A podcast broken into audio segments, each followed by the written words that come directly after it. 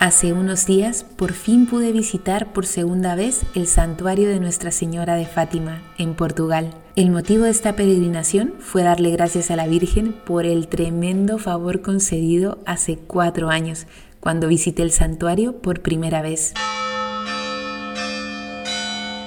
Era un día lluvioso del 17 de abril del 2019, un miércoles santo, cuando en la capilla de las apariciones le pedí a la Virgen un favor que si mi vocación era el matrimonio, que no pasara mucho tiempo para conocer a mi futuro esposo.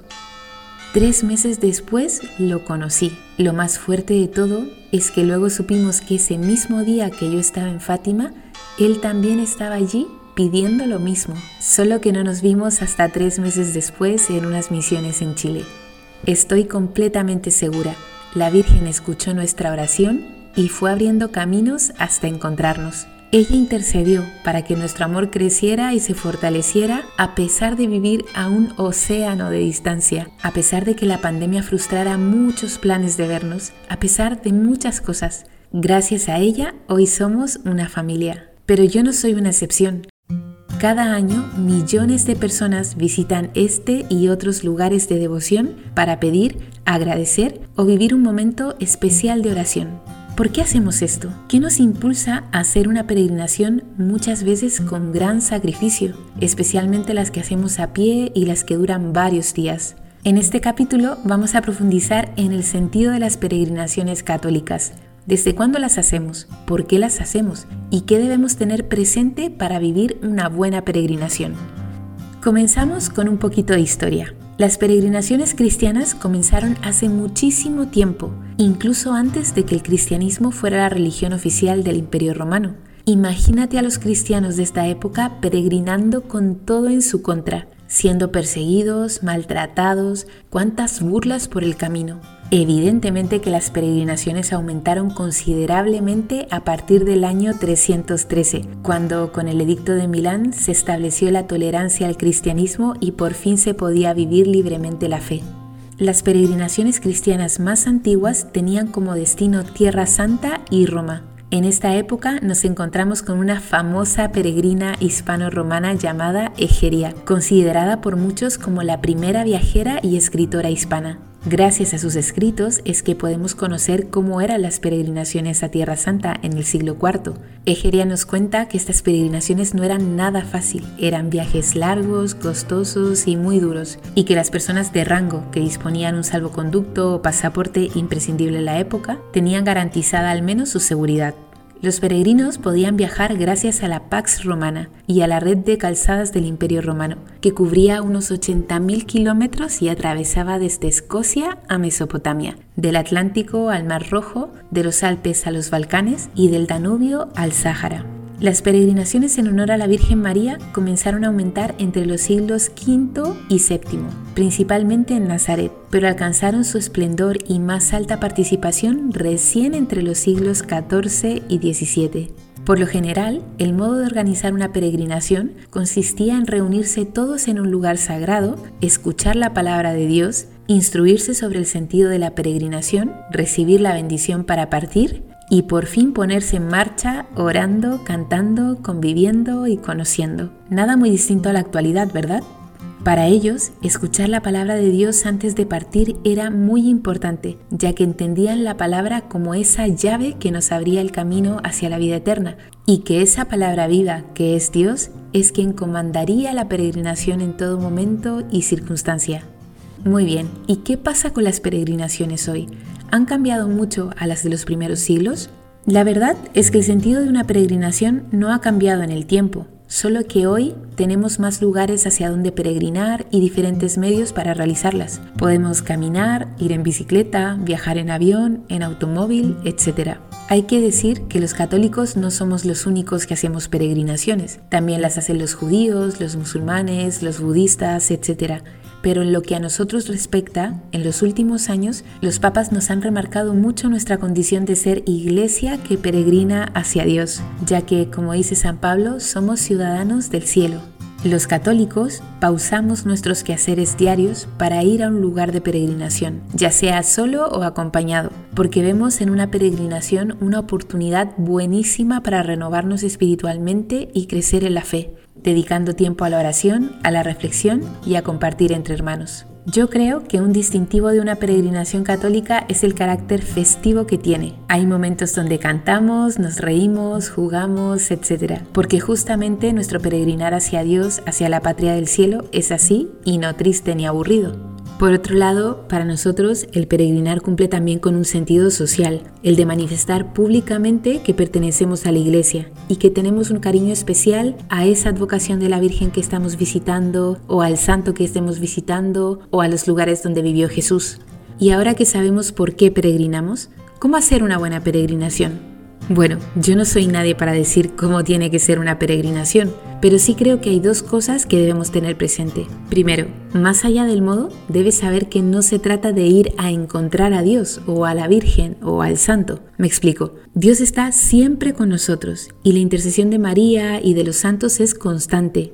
Por lo tanto, la meta de tu peregrinación, ese santuario, ese lugar santo, debes mirarlo como un lugar donde experimentas de una manera especial esa providencia que siempre está, esa intercesión siempre presente de Dios y de la Virgen y de los santos. Y segundo, saber que una vez que llegues al santuario, la peregrinación no concluye allí. No termina con la misa o cuando firmas el libro del peregrino o cuando te dan una credencial. No, la peregrinación continúa. Todos estos actos finales son como un recargarse de energías para continuar el camino a casa y llevar esa gracia de Dios a los tuyos.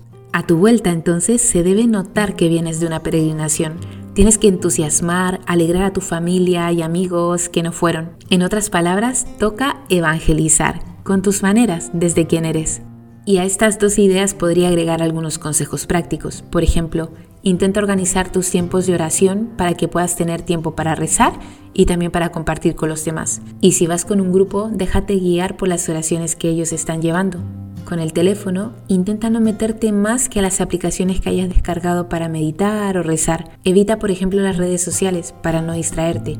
Por otra parte, a mí me ayuda mucho pensar en la Virgen María, tenerla presente en mi camino con el rosario. Ella, que embarazada salió a prisa a visitar a su prima Isabel para servirla, es para mí un aliciente, sobre todo cuando el camino se pone difícil. Y en el camino intento pensar en las cosas que quiero agradecer para tenerlas claras una vez que llegue al santuario.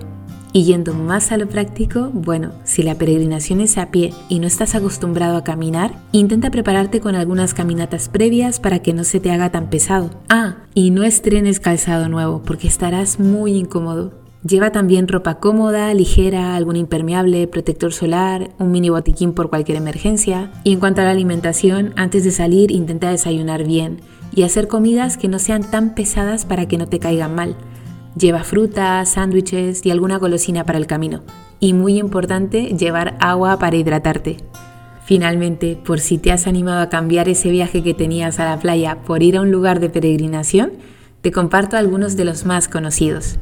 Tierra Santa es un peregrinaje a los lugares donde vivió Jesús y también los lugares donde ocurrieron los acontecimientos del Antiguo y del Nuevo Testamento. Aquí puedes visitar Jerusalén, Belén, Galilea y un sinfín de lugares increíbles.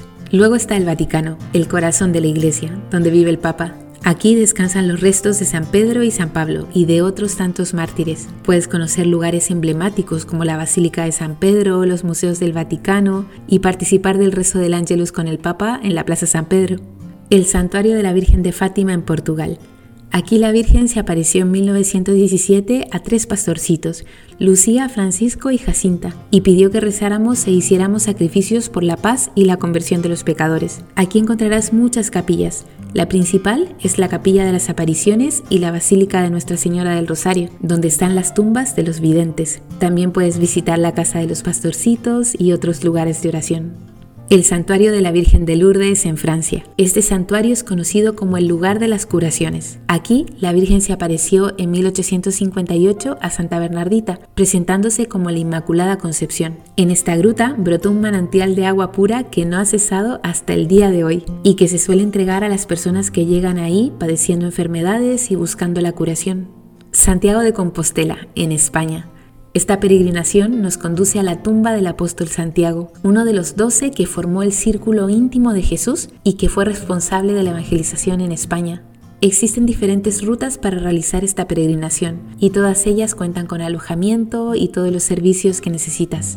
Medjugorje, en Bosnia y Herzegovina. Es un pequeño y aislado pueblo donde actualmente se investigan supuestas apariciones de la Virgen María que datan desde 1981 hasta nuestros días. Aquí puedes participar del programa de la parroquia, subir el Monte de las Apariciones y el Krisevac dedicado al rezo del Via Crucis. Una de las cosas que más me gusta es que los peregrinos pueden visitar la comunidad del cenáculo, que ayuda a jóvenes que han caído en adicciones. Aquí los chicos comparten su testimonio de cómo la oración, el trabajo y el ayuno son parte fundamental de su proceso de conversión.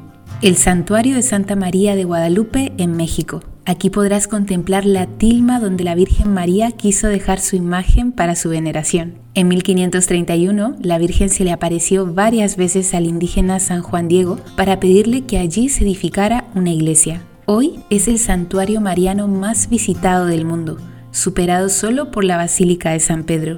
Estos son solo algunos, hay muchos más si por distintas razones no puedes peregrinar a estos lugares, quizás en tu país hay algún santuario para ir. Y si no puedes moverte de tu casa, en Internet puedes encontrar unas cuantas peregrinaciones virtuales que seguro están muy bien. Pero en serio, si no puedes, no te preocupes, no es un requisito. Dios está en el sagrario de cualquier iglesia y con que vayas a Él es suficiente. Espero que este episodio pueda ayudarte a vivir más y mejor tu próxima peregrinación y como dice el Papa Francisco, que puedas culminarla con la mochila vacía y el corazón lleno de experiencias. Buen camino y hasta la próxima.